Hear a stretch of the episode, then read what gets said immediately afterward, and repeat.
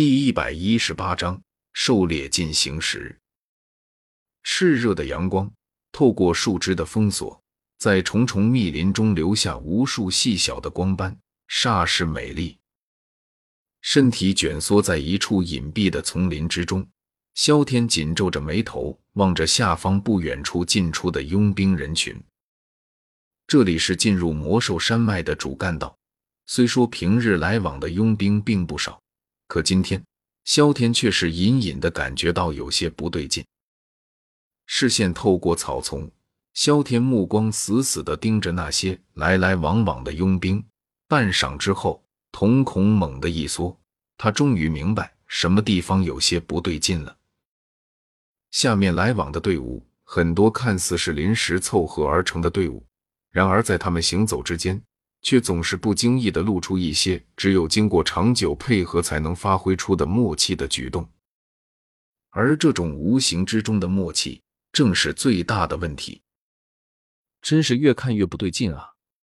紧皱着眉头，萧天将嘴中的草根吐出，眼珠转了转，然后小心翼翼的从草丛中钻出，轻手轻脚的对着密林之中窜去。至于自己这样做会不会被发现？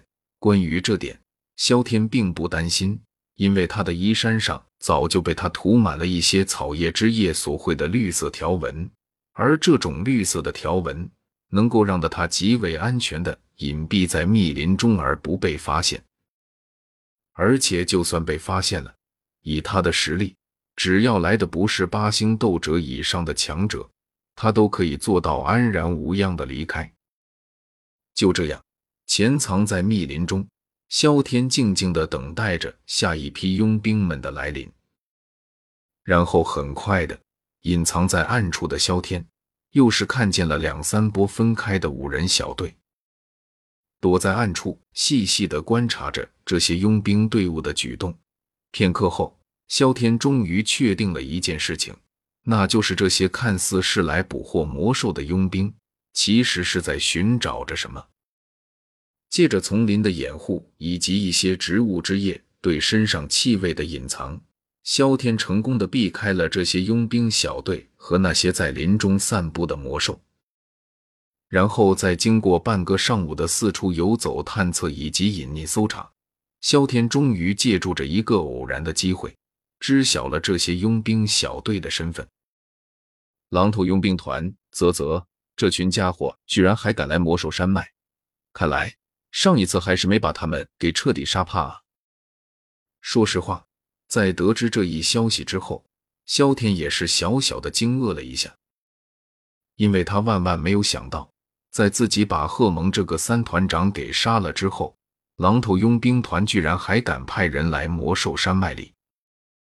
该说对方报复心极强呢，还是说他杀的不够多，没把对方给杀的彻底不敢报复呢？呵，既然这次你们主动送上门来找死了，那小爷我就满足你们的愿望。我倒是要看看，这一次把这一批人都干掉了的话，以后你们还敢不敢再派人进魔兽山脉？躲在阴影处，望着那逐渐走进密林深处的一支五人小队，萧天嘴角勾起了一抹冷笑。这支小队他已经盯了很长的时间了，五名五星斗者。萧天自认以自己的实力和手段，还是能够将他们吃下的。而且由于进入了密林的缘故，他也不用担心猎杀这支队伍的时候被其他的队伍看见，从而陷入被围剿、被包了饺子的危局。这样想着，萧天悄悄地尾随着这支小队钻进了密林之中。不过，他并立刻动手。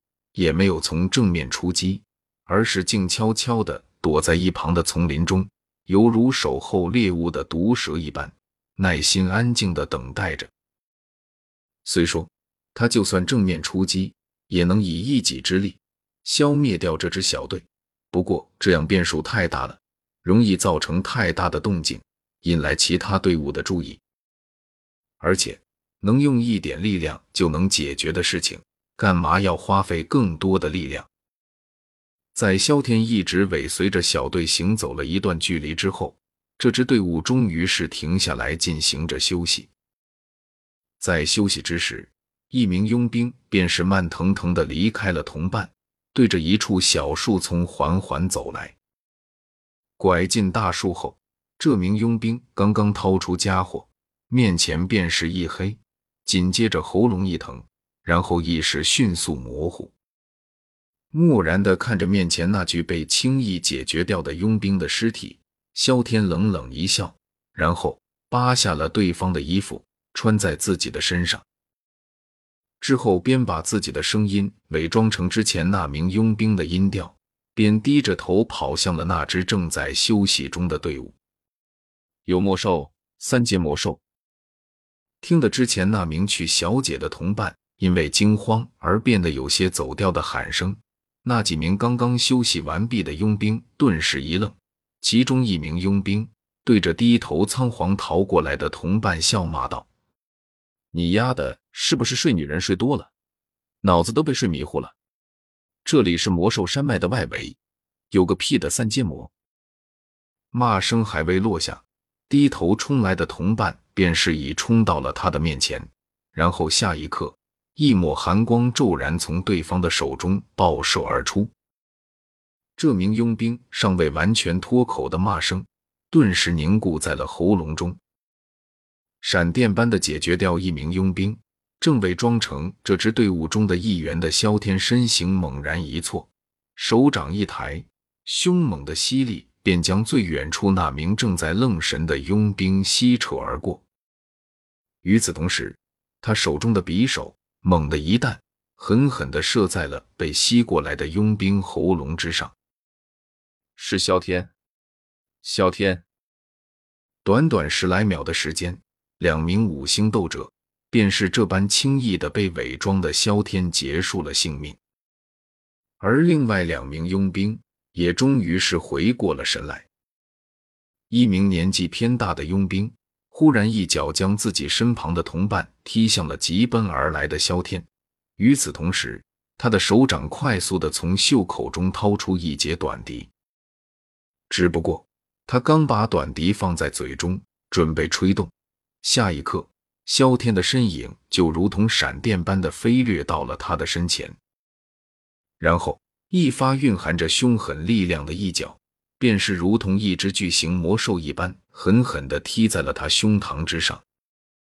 噗嗤，一口鲜血从嘴中狂喷而出。借助着劲气的反推之力，这名佣兵身体在半空划过一道抛物线，然后用尽体内的最后一丝力气，将嘴中的哨子吹出了一截短暂而尖锐的音波。